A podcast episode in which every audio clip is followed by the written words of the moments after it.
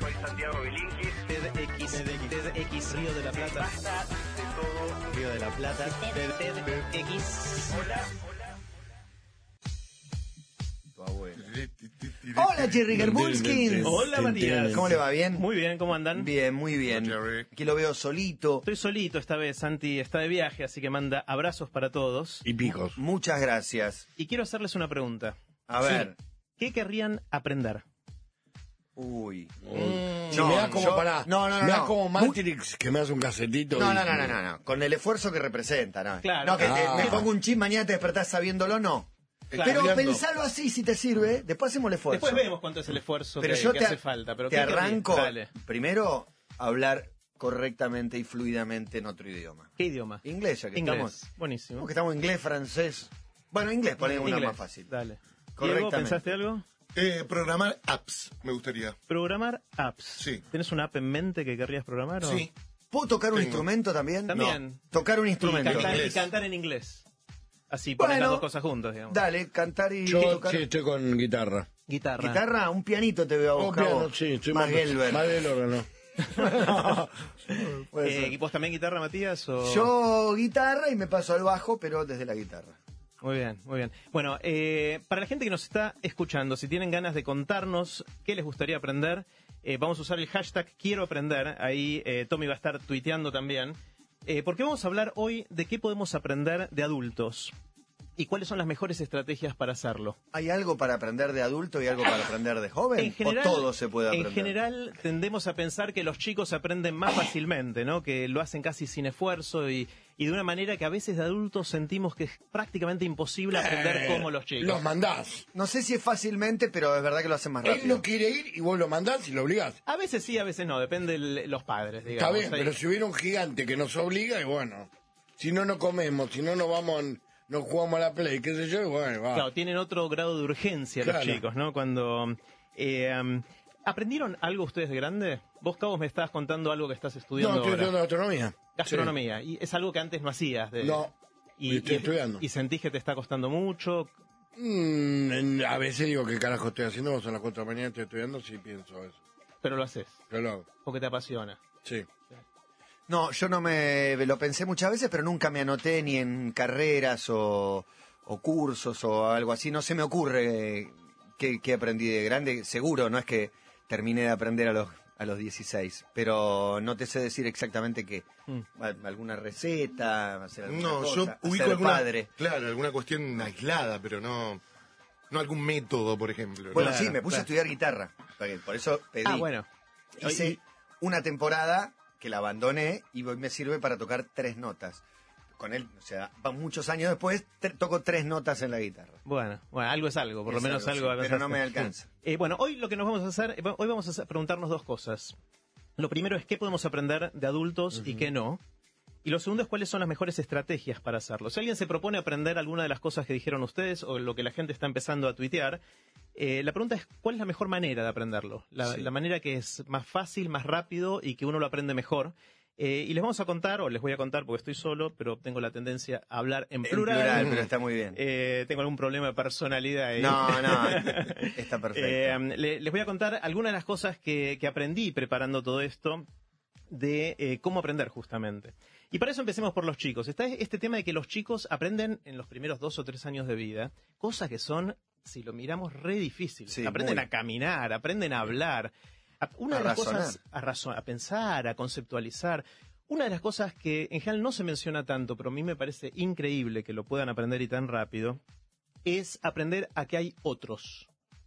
Eso lo aprenden en un momento determinado. Hay Es un muy- momento, exactamente. y sobre todo con la madre, hay un momento que es tremendo de, de la visita al pediatra para los padres recientes que te dijo, no, no, es que se acaba de dar cuenta que él no es usted, le dice a la mamá. Se acaba de cuenta que él no es su mamá, Claro. que son dos personas distintas, por eso llora, se acaba de Claro. enterar. Una manera de saber cuándo lo aprenden es cuando uno, uno le juega a esconderse y le dice, ¿dónde está? ¿Dónde está? Sí. Y apareces y haces ese jueguito y estás dos horas jugando eso. Eh, les cambia la expresión cuando, porque si un- las cosas que no están no existen para los Claro. chicos muy chiquitos. Cuando empiezan a aprender que algo escondido tiene continuidad más allá de que él no sea consciente o no lo pueda ver, es un momento bastante, bastante mágico. El tema es cómo darnos cuenta, ¿no? Cómo, cómo hacer un experimento para darnos cuenta si los chicos saben que hay un otro que no es ellos. Y hay una persona que se llama Alison Gopnik, que dio una charla TED, una investigadora. El arquero de que, Brasil, ¿no es? Allison. Allison. Alison, eh, que, mm, que se- tuvo una idea brillante de cómo hacer esto. Porque uno le pregunta a los chicos chiquitos y no te contestan, No, claro. eh, obviamente, pero uno puede hacer experimentos. Hizo lo siguiente, agarró un chico chiquito de, de un año, un año y medio, de dos años, de distintas edades, hizo el siguiente experimento. Puso en dos tarros comida. En un tarro había comida re rica, unas galletitas que a los chicos les encantan, y en el otro tarro había brócoli crudo, que típicamente a los chicos no les gusta. No. ¿sí? No. Algo Eh, grande. Igual, ver su galletita, por más que te guste brócoli, me parece. Claro, eh, eh, es, es obvio que le gusta más a los chicos. Entonces entra la investigadora, se siente frente al chico y hace lo siguiente. Agarra el brócoli, lo prueba y en uno de los casos pone cara de qué rico que Mm, está esto, qué rico. Eh, y en el otro caso dice qué feo que está esto. eh, y hace lo contrario con las galletitas. Y después le pide al chico que le dé, le hace el gesto de dame ahora algo y ve qué es lo que el chico le da. Hasta los 15 meses de edad, los chicos le dan lo que le gusta al chico, es decir, la galletita, independientemente de la cara que haya puesto la investigadora eh, antes de, de pedirle que le dé algo de comer. A los 18 meses, en general, obviamente puede ser un poquito antes, un poquito después, según los chicos, pero a los 18 meses el chico se la queda mirando un rato diciendo, ¿cómo te puede gustar el brócoli? Pero le da el brócoli. O sea, se da cuenta de do- dos cosas. Uno, que la otra persona puede tener gustos distintos a lo de él. Claro. Y lo segundo es que está bueno complacer, está bueno darle al otro lo que el otro más le gusta. Son dos aprendizajes increíbles que suceden entre los 15 y los 18 meses, en un momento bastante específico de, de la vida de los chicos. La pregunta es cómo hacen los chicos para aprender en tan poco tiempo cosas tan difíciles y tan críticas para, para su vida, ¿no? ¿Cómo? Eh, ¿Por qué aprenden bueno, tan fácil? una- Tengo que volver a nacer para aprender todo eh, eso. eso podría ser bueno. Pues me vivo poniendo excusas de por qué no hago las cosas que te estoy pidiendo ahora a vos que me enseñes, sin esfuerzo, sin dolor y sin pérdidas de tiempo. Claro. Quiero despertarme y saber. Bueno, los chicos en realidad no les queda otra, ¿no? Porque si no pueden pedir comida no pueden acercarse donde quieren, para ellos es cuestión de vida o muerte, ¿no? Y lo interesante es que en los seres humanos los hijos necesitan el acompañamiento de la madre, del padre por bastante tiempo. Eh, al chico no lo puedes dejar solo al año porque se muere. O sea, Claro. requiere de la atención. no Sí, es como la mayoría de los animales No, que no. al Más toque o del menos se la animal-. A, las, a las 4 o 8 horas aprende a caminar. por El ejemplo, caballito, el no caballo sé. se, se- eh, Ah. apenas sale la panza, se para de repente y sale corriendo. Un año Sí. tardamos, 11 Me horas. parece que no, también porque estamos protegidos y eso hace que no evolucionemos al respecto. Había un chiste de Benny Hill que estaba, cuando él era, era como un bebé, donde dice, no me gusta la sopa. dice, uy, habla, es que hasta hoy me gustaba la sopa.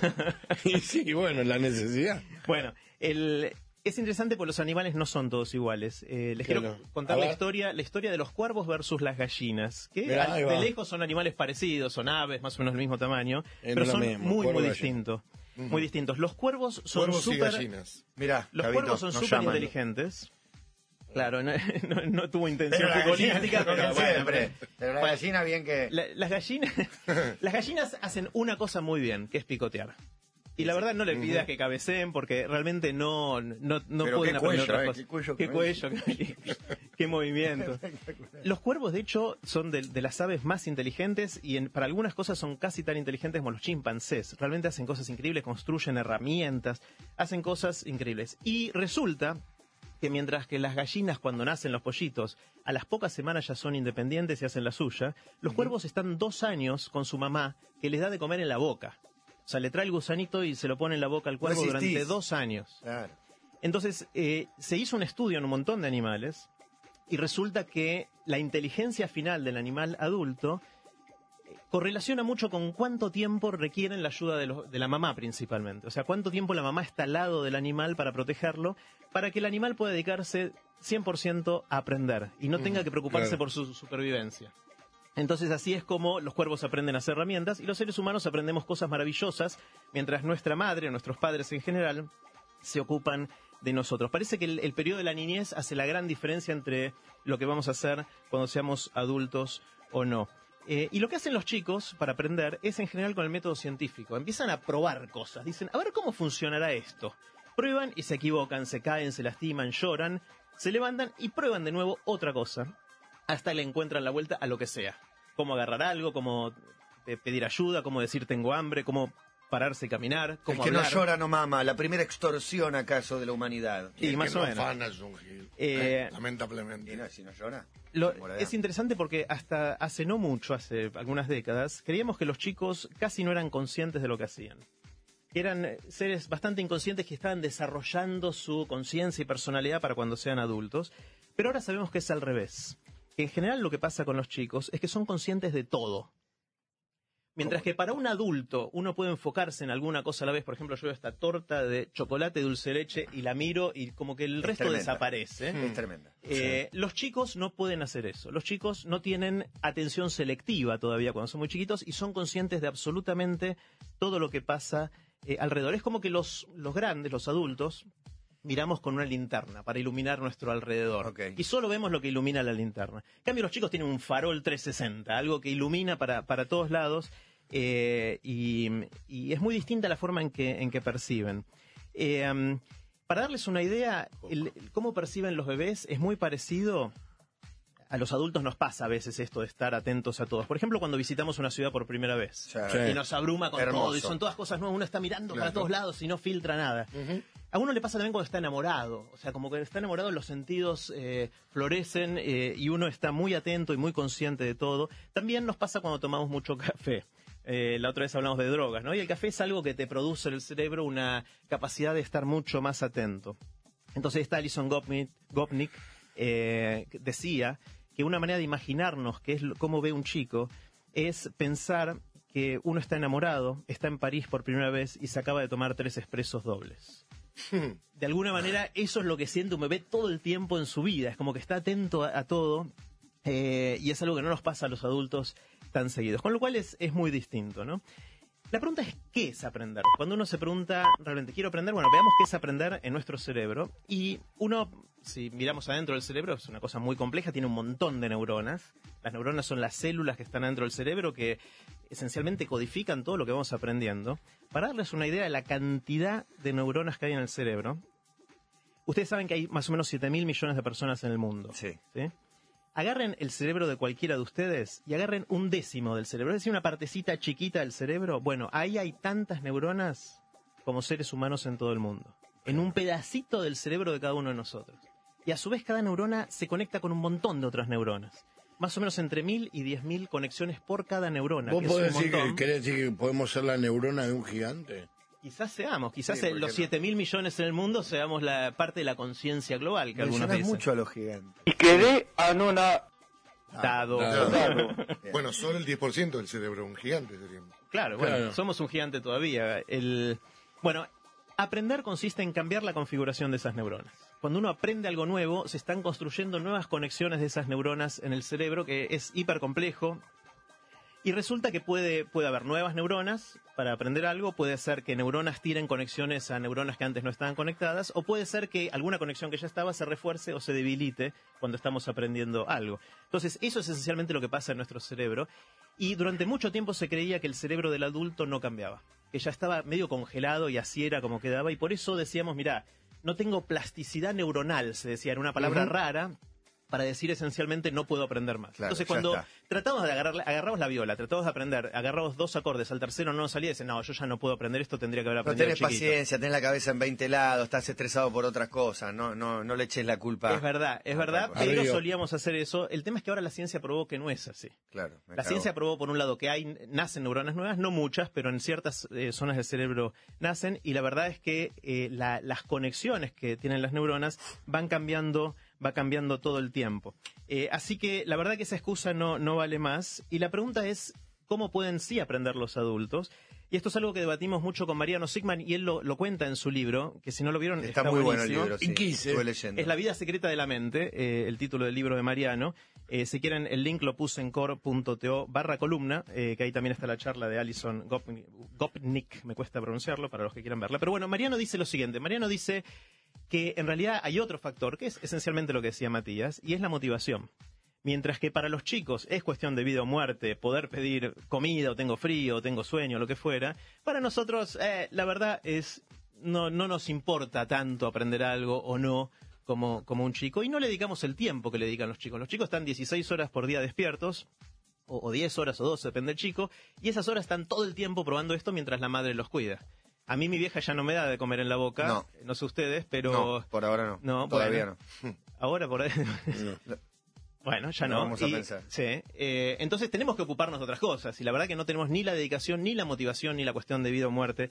Pero ¿qué podríamos aprender? Es la pregunta. Si sí nos pusiéramos con toda la pasión y toda la energía para aprender a cocinar como Cabo, o a tocar la guitarra, o a aprender un idioma eh, como Matías.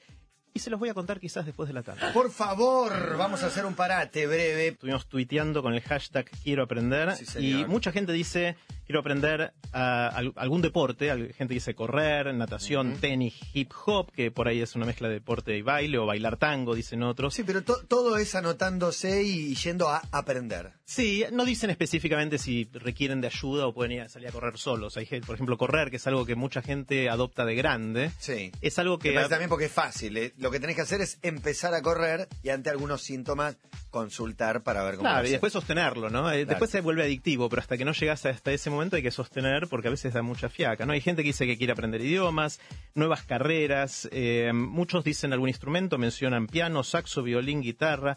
Hay gente que dice que quiere aprender a escribir, otro dice a volar. No me quedó claro si quiere volar como los pájaros o aprender o a, a pilotear, un, avión. un avión, claro. Ser las dos. Hay gente que quiere aprender a manejar, que es grande y se da cuenta que no sabe manejar autos y que está bueno. Hay otros que dicen, quiero aprender, como vos, Diego, eh, temas de programación, tecnología, robótica. Eh, algunos mencionan que quieren aprender cosas con sus hijos como parte de un programa familiar. Realmente es algo que, que nos mueve, que, que nos da ganas de hacer, pero la Claro. mayor parte de la gente que, que menciona esta cosa dice, pero no sé por qué no me pongo las pilas. Eh, pareciera que nos cuesta mucho. Entonces, lo que voy a hacer ahora es lo siguiente. Vi un montón de charlas TED y TEDx que hablan de técnicas para aprender cosas de grande. eh, y voy a hacer el resumen de las siete ideas Dale, me para, aprender cosas. Eh, si quieren después ver las charlas enteras, en core.to barra columna están todos los links. Primera de las siete. Entender las partes de lo que uno quiere aprender y priorizar. Les cuento de qué se trata ¿Cómo las esto. Por ejemplo, eh, guitarra. Vos, eh, Matata decía que... Tengo una, sí. Guitarra. Tenés una y intentaste aprender, durante Sí. un año tomaste clases. tres, sí, un poco menos, pero un año que tomé, ponerle. Bueno, si agarrás el manual de los acordes, vas a ver que hay cientos de acordes posibles Sí. que puedes hacer. Ahora, Sí. agarrá las 100 canciones pop que te gustaría aprender a tocar y vas a ver que la inmensa mayoría de esas se pueden tocar con los mismos 4 o 5 acordes. Sí, verdad.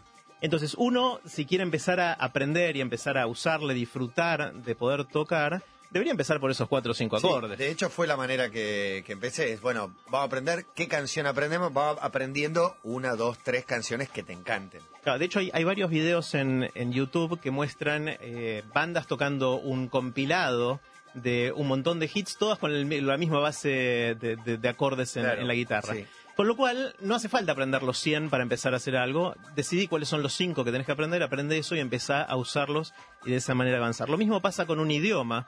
Eh, de hecho, eh, mi amigo Andrei Vasnov, que es, ruso y que vive acá en Argentina, cuando llegó a Argentina tenía que aprender a hablar castellano y él eh, dijo, voy a hacer lo siguiente. Voy a mirar todas las palabras en castellano, digamos, que están publicadas en un diario online. Me las bajo todas y hago un programa de computación que cuente cuáles son las palabras que aparecen con más frecuencia. Y seguramente hay 200, 300, 500 palabras que son las que más aparecen Sí, todo el tiempo. No las 20.000 que están en el diccionario. Claro. Si vos agarrás a, empezás a estudiar el diccionario, vas a aprender un montón de palabras que jamás vas a Sí. necesitar. Onomatopeya, poner hasta Sí, que- sí. Asintomático. Así, claro. Asintótico. Bueno, No se puede. eh, el tema es que si vos priorizás y elegís cuáles son las primeras 100, después las primeras 500 y las primeras 1000, es probable que puedas salir a la calle y tener una conversación mucho más rápido que si te pones a aprender absolutamente todas las de hecho, palabras que hay arrancá por las aprender. 40 más usadas y con eso puedes tirar un semestre. Con eso se fa- me, me pregunto cuáles Sí, son. sí. Podría ser divertido ver esa, esa lista. Algún día y se la la voy a de las a- cinco preguntas, el cómo, cuándo, dónde, por qué. no ¿Cuánto sé. cuesta? Debería ser una. ¿Qué? Sí, pero ahí ¿Qué? tiene el cuánto, que Es es rodearla de palabras un poco a las preguntas. Sí, sí. Bueno, esa es la primera. Entonces, no ir a la fuerza bruta de tratar de aprender todo. Ser inteligente de por dónde empezar. Buscar algo que sea lo más fácil para empezar a agarrar el gustito y sentir que uno está avanzando. Sí. Y no, frustrarse. Sí, exacto. No frustrarse. Número dos, y tiene que ver con eso, es ponerle al menos 20 horas a lo que vas a hacer rápido. No, deja- no, no agarrar una hora, hora y retomar el mes que viene, porque causa mucha frustración cuando ves que no avanzas. Cada vez que uno aprende algo nuevo, la primera etapa aprende bastante rápido. pero tenés que dedicarle algo de tiempo. Si vos le dedicás 20 horas a la mayor parte de las cosas, guitarra, un idioma, eh, muchas de estas cosas que venimos mencionando, es probable que te des cuenta y le agarres el gustito a que esto te gusta. O va a ir a correr. Si ya corriste 20 veces de una hora, es muy probable hasta que el cuerpo te lo pida. Entonces, si vos lográs rápidamente hacer eso en menos de un mes, ponerle 20 horas a lo que querés aprender, es posible que después no te cause tanta fiaca o, o- o tanto esfuerzo tener que seguir. El cuerpo te lo pide o la mente te lo pide de, de alguna manera. La otra cosa interesante de ponerle esas 20 horas rápido es que uno aprende a autocorregirse. Cuando vos le pusiste 20 horas a algo, es suficiente para vos tener un ojo crítico su- sobre tu propio proceso Claro. de aprendizaje. Y empiezas a darte cuenta qué funciona, qué no, y te es más fácil, por ejemplo, pedir ayuda o ir a buscar las respuestas a las preguntas que todavía no tenés. Entonces, ese es el número dos. Número tres es la constancia. Es mucho más efectivo, en general, dedicarle una hora por día todos los días que siete horas los sábados a la mañana. Sí, obvio. O que un día entero una vez por mes. Por más que por ahí sumado da la misma cantidad de tiempo, es mucho mejor hacer cuotas constantes y muy frecuentes, más Sí. cortitas, porque la mente se va Al- adaptando y vas como digiriendo eso, lo vas incorporando en tu propia memoria corporal, por ejemplo, para tocar un instrumento. Entonces, eh, ese es el número tres, asegurarte de dedicarle un poquito de tiempo, ojalá todos los días a lo que, a lo que quieras hacer. Número cuatro, conseguir un maestro o un coach. Ahora le dicen coach a Sí, esto, a que es alguien que te ayuda. Eh, les quiero contar una historia. Una de las cosas que yo quise aprender mucho y desde mucho tiempo es a leer rápido. No sé si vieron que a veces en la tele Sí, muestran... hay. Sí, gente que, que, que agarra un libro, los muestra en la tele, pasan las hojas como una hoja por segundo, una barbaridad. Te leen una novela bien gorda en 15 minutos, les preguntás algo y se acuerdan de todo.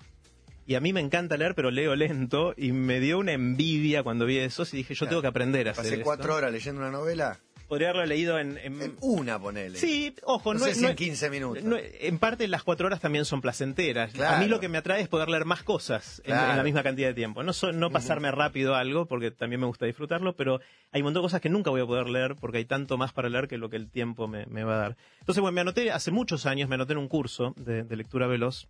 Es interesante porque en los cursos estos te, te llegás a la primera clase y te toman a qué velocidad estás leyendo ahora. Te dan un párrafo, te cuentan el tiempo y te miden. Yo, esto fue hace, ¿Leías en voz hace alta? 30 años. No, para adentro hay que leer. Eh, y bueno, yo estaba leyendo a 250 palabras por minuto, que eso me dijo la persona que me tomó el test, que era eh, normal Sí. para alguien de mi edad, y me puse contento porque era normal. Pero me puse, te tiran para alguien de tu edad, viste, como un dolor de Y huevo. Claro, 30 bueno. años. Está bien. Fue hace mucho. eh, y también me dijo que me puso más contento todavía, es que si practicaba mucho y le ponía muchas pilas, podía llegar a leer a 3.000 palabras por minuto. no. De 250 a 3.000. Yo no creo que haya en la vida nada que uno pueda mejorar tanto. Para mí no la podés ver a las 3.000 palabras. Bueno, la en gente que lee, que lee así de rápido es No, como que le la va a es como le ve fotos, saca fotos, no sé Claro, cómo primeras hace. tres Bueno, letras y se imagina el resto. Bueno, con mucha, mucha práctica, no todos llegan a esa velocidad, Sí. pero muchos pueden llegar a eso. Bueno, el tema es que me metí a hacer este, este curso un año, todos los martes a la tarde, me acuerdo que era. Llegué a la última clase, la misma tipa con el cronómetro me dice, ahora lee esto, a ver a dónde había llegado, y llegué a 257 palabras No. por minuto. Me había matado, yo me moría de ganas de hacerlo, estaba motivado, mucha gente avanzaba y yo, o sea, me morí de frustración cuando vi que Estabas era en el todo, mismo lugar. todo en vano había sido. Claro. Bueno, pasó mucho tiempo y hace poquito le conté esta historia a un amigo y mi amigo me dice, eh, mi amigo se llama Martín, eh, y, y me dice, tenés que conocer a mi vieja. Yo digo, bueno, eh, dale, ¿Qué ¿por tal? qué? Y me dice, no, porque mi vieja se dedicó toda su vida a enseñarle a la gente a leer más rápido. Ah, ahí me, empezó a interesar. Dice, mira, está... Ya, está retirada, no lo está haciendo más, pero la voy a convencer que, te reciba. Rosti se llama la maestra, son nombres de verdad y me dieron permiso para compartir la historia. Eh, Rosti me recibió cinco encuentros. Eh, nada más, era uno a uno, era clases ¿En particulares. la prueba de nivel seguías en 274 o No, eh, estaba, 250? no, estaba en 250. Estaba en el, me tomó la prueba de nivel. De hecho, aparte, muy gracioso porque Rosti se parecía a la tipa que dos décadas antes me había, me había hecho lo mismo y el cronómetro era igual. Bueno, estaba en 250 eh, y Rosti me dijo, es normal, digo, sí, ya sé. eh, y también podés con todo, si te pones las pilas, puedes llegar a 3000. Sí, ya sé, dale, empecemos. Y empezamos con, la, con las, las reuniones, me, me hizo un montón de ejercicios. Llego a la cuarta reunión de cinco, la anteúltima reunión. Y Rosti miraba como yo leía durante las reuniones. Y en un momento me dice, Jerry, vos estás leyendo con el freno de mano puesto. ¿Qué? Yo digo, ¿qué? Exacto. Yo digo, ¿Qué ¿qué, quiere qué, decir? qué- qué querés decir con eso? Y me dice, mira, una de las, de las barreras más frecuentes para leer más rápido es lo que se llama la regresión. No sé si les pasa a veces que están leyendo y volvés sobre la palabra, Me, volvés me a- vuelve loco de la frustración Mm, cuando sí. leo tres veces la primera página de un Sí. cuento. Bueno, o sea, y hay, párrafos, vieron que hay párrafos Yo- que parece yo que rebotan abajo. Un párrafo que no parece, o sea, que puede salir del párrafo. Y, y bueno, eso es regresión. Y obviamente la regresión tiene dos problemas. El primero, que es más obvio, lees más lento, porque tardas más cantidad de tiempo en leer la misma cantidad de palabras. Claro. Y el otro problema que no es tan obvio, pero me decía Rosti, es igual de importante, es que para cuando terminas de leer ese párrafo y pasás al siguiente, te olvidas de que iba al anterior. Entonces perdés el hilo y Sí. no te sirve para nada. O sea, es- es- sufrís la lectura en vez de disfrutarla. Entonces lo que me dijo Rosti es que eh, es interesante porque lo que hace- los que hacemos mucho de eso, usó palabras como neurosis obsesiva y cosas de ese estilo, porque sentimos, no queremos avanzar hasta que no sentimos que entendimos 100% de lo que estamos leyendo. Hasta que no sentís que entendiste todo, no querés avanzar. Eh, la cosa es, me dijo, eh, en la inmensa mayoría de los casos, si te forzás a seguir, a no hacer regresión, terminas en- dándote cuenta que habías entendido o terminas de entender cuando seguís leyendo. Entonces ella me dijo, en esta semana que nos queda antes de la última clase, eran clases semanales, eh, te vas a forzar a no hacer regresión y me dio algunas técnicas que hay para forzarte a no hacer regresión. Llegué a la última clase, me tomó el tiempo y estaba ya leyendo a 400 palabras por minuto, muy bien. que está muy bien, eh, un avance, todavía estoy lejos de las 3000, pero realmente, eh, bueno, ese es el rol de un coach. Duplicaste. El rol de, de alguien, un maestro, alguien que te puede mirar y, y con mucha experiencia de cómo se aprende a hacer algo, darte lineamientos que pueden hacer romper paredes que no te dejan a- avanzar, ¿no? Así que ese es el cuatro de, de los siete, que es conseguirte un maestro, eh, que está bueno cuando uno puede, puede hacerlo. La quinta, que es algo antiintuitivo, es eh, probar mucho y fracasar rápido. Les cuento un experimento que se hizo hace unos años. Eh, había un taller de cerámica. Había gente que aprendía a hacer cerámica y había dos grupos de gente.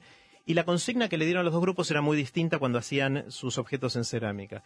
A uno los iban a evaluar por la cantidad de objetos que hacían y al otro grupo por la calidad, es decir, qué tan bueno estaba el objeto final. Perfecto. Entonces, el que el grupo que hacía por cantidad eh, no le importaba la calidad y realmente hacía un montón de cosas, no importaba qué tal salían.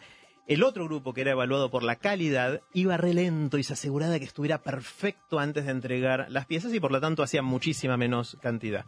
Estuvieron tres meses trabajando así y lo que hicieron al final fue evaluar la calidad, no la cantidad, sino la calidad del último trabajo que hicieron cada uno de los grupos. Y resultó que el grupo que había priorizado cantidad, finalmente después de los tres meses tenía mejor calidad que el otro que se Mirá había vos. focalizado en la calidad. Claro. Es decir, que la gente que hace mucho rápido va aprendiendo de sus errores. El que estuvo 18 horas tratando de que quede perfecto el cenicero que hacíamos de chiquitos en cerámica, Sí, el otro hizo cuatro ceniceros y el cuarto le salió mejor que, Que el el, otro primero que- meticulosamente armado por el otro. Entonces, eh, está bueno eso, porque en general muchos somos perfeccionistas y no queremos avanzar si no está perfecto. probá, tocá, o sea, lo- claro, entonces, eh, está bueno entonces cuando uno quiere hacer estas cosas, asegurarse de fracasar rápido. Por ejemplo, la gente que dice quiero aprender a escribir, una de las recomendaciones que dan la gente que hace talleres... No leas lo que escribís. Me es uno, también esa es uno. La otra, la otra es escribir todos los días. mejorar. No Sí, te podés ir a dormir sin haber escrito por lo menos no sé qué cantidad de palabras. Algo, claro. Mil palabras, ponele. Eh, entonces, por más que no te gusta, después lo tirás, no importa. Pero el, ejercicio de hacerlo todos los días es como hacer mucho cenicero de cerámica todo el tiempo y al final vas a tener más calidad. Ahora, tenés que convivir con que muchas de las cosas que escribís son un desastre, pero eso a la larga va a hacer que aprendas mucho más. Número 6 es contar y mostrar a los otros lo que vas aprendiendo. Hay muchas cosas, eh, por cómo está estructurada nuestra memoria, que entran en lo que se llama la memoria a corto plazo. Si a vos te cuentan un chiste y ahí quedó, te lo acordás por un ratito y después no te lo acor- acordás más. Ahora, si a vos te gusta contar chistes, te quedás pensando en ese chiste, ¿a quién se lo voy a contar? Vaya si se lo contás a otra persona y ese Verdad. chiste se te queda metido ya en un lugar que te va a durar por muchísimo más tiempo. Entonces, eh, está bueno encontrar, depende de qué es lo que estés eh, estudiando, obviamente, o que quieras aprender, ocasiones de compartirlo, de mostrarlo, de enseñarle a otros lo que vos estás aprendiendo. Y de hecho, conversando con, con Santi cuando estamos preparando esto, de alguna manera es lo que nos pasó con todas estas columnas. Ya van ochenta y pico de columnas que, que hicimos acá en Basta. Y son, la mayor parte de los temas, no sabíamos mucho nosotros antes de, de preparar la columna.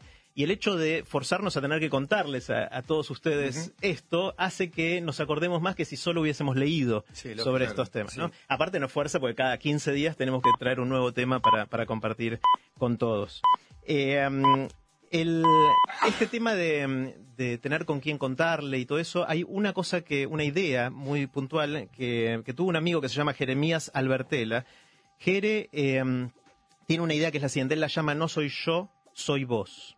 Lo que él busca es gente que él admire o que haga cosas que a él le intrigan o que quiera aprender más y hace un intercambio de experiencias. Se junta con esta otra persona y durante un día él es la otra persona y durante otro día la otra persona es él. Una es decir, se acompañan, es como que si yo hago eso alguien vendría y estaría sentado acá al lado en, en Basta eh, y, y viviendo un poquito lo que, lo que estamos viviendo ahora acá. Eh, Jere dio una charla sobre esto, eh, él es egresado de- del mundo de las ideas, que es este curso que hacemos con, con Melina Furman sobre innovación, creatividad. Eh, y pueden ver su charla en mundoideas.org. Está buenísima, es muy cortita y propone esta forma de unirse con gente que te puede... Él, por ejemplo, hace escala palestras, hace rock climbing. Claro, ahí. Y entonces, River ahí. exacto. Y él, le ofrece a la gente que en estos intercambios, vení que te enseño a subir la palestra. Y el otro le enseña a remar o le enseña a lo que fuera Claro. y de esa manera uno va conociendo más cosas. Y la número siete, la última de, de las ideas de cómo hacer para aprender, es ¿qué pasa si en realidad no quiero aprender nada? Hay mucha gente que dijo piano o inglés Sí. o lo que fuera, pero mira, yo, yo no quiero aprender No nada. ¿Cómo hago para encontrar algo? Sí. Y hay otra charla TED eh, de, un, de un chico que se llama Matt Kutz, eh, que él dice, prueba algo por 30 días. Eh, elegí algo, elegí algo y forzate a hacerlo durante 30 días sin parar y después ves qué pasa. Él, por ejemplo, dice que siempre había querido escribir una novela y siempre le daba fiaca, no sabía por dónde empezar, tenía miedo que no estuviera espectacular, todas las cosas, los miedos que podemos tener todos. Y él dijo, voy a escribir una novela en 30 días. Las novelas típicas pueden tener una novela no tan larga, 50.000 palabras, y él hizo la cuenta que 30 días da 1.667 palabras por día. Entonces, él se esforzó durante un mes a no irse a dormir, al no ser que haya ya escrito las 1.667 palabras de ese día. Terminó de escribir una novela durante un mes, él dice, ¿creen que es la próxima gran novela del mundo? No, es una porquería, la escribió en 30 días. Pero él lo que dice, él lo que dice es, en la próxima reunión social, si alguien me pregunta a qué me dedico, puedo decir soy un novelista. O sea, ya, ya por lo menos tiene... el título. Pero está bien, pero en ese caso él tenía algo por el cual decía, bueno, voy a escribir una novela, y, pero hay gente que no tiene vocación y no tiene ganas Bueno, de nada. él lo que eh, con la primera fue así lo que vos decís, Cabo, pero después se forzó y cada 30 días prueba una cosa totalmente nueva. Un, un mes se dedica a aprender a andar en roller.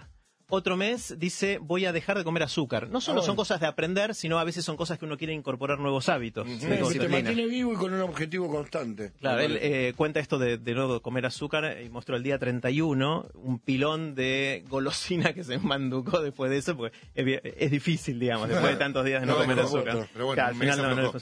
Y la otra cosa que es lo, que yo hago para, para esto, para tratar de encontrar nuevas cosas, y de hecho es lo que hacemos con Santi para encontrar nuevos temas para estas columnas, es forzarnos a ver al menos una charla TED por día.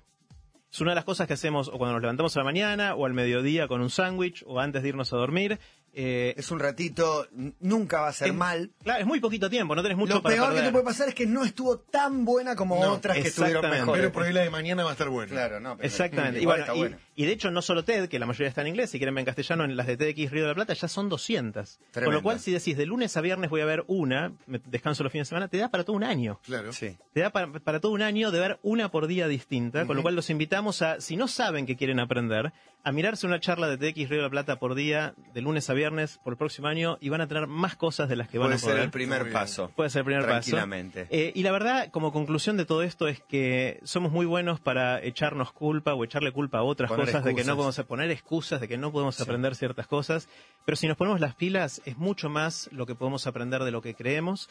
Es verdad, si agarramos un idioma de grandes, no vamos a tener el acento de un nativo del lugar original. Pero lo podemos hablar muy, muy bien. No vamos a ser un virtuoso de la guitarra que va a llenar estadios, pero la vamos a pasar bien tocando la guitarra. Claro. Eh, y en la mayor parte de los casos eso es, es eso lo que estamos buscando, así que basta de excusas. Y, no la, y la excusa no es económica porque si lo buscas bien, de la mayoría de las cosas que quieres aprender hay una posibilidad gratuita para hacerlo. Exactamente, sobre todo ahora en YouTube hay, Claro. hay videos de cómo aprender Claro, lo verdad. que quiera, origami. ¿Querés Sí, hacer origami? Guitarra, Eh, no sé si para tocar en un concierto de flamenco, pero para con amigos pasar bien un momento. zafar un rato, está bueno. Inglés, no sé si va a ser traductor yo, pero para viajar y moverme por todo el mundo y poder comunicarme con la mitad de la población mundial, Pedir un con cartón. español inglés se puede. sí, y usando estas siete ideas creo que se puede hacer avance bastante rápido, más rápido de lo que sospechamos que se puede hacer, así que eh, manos bueno. a la obra.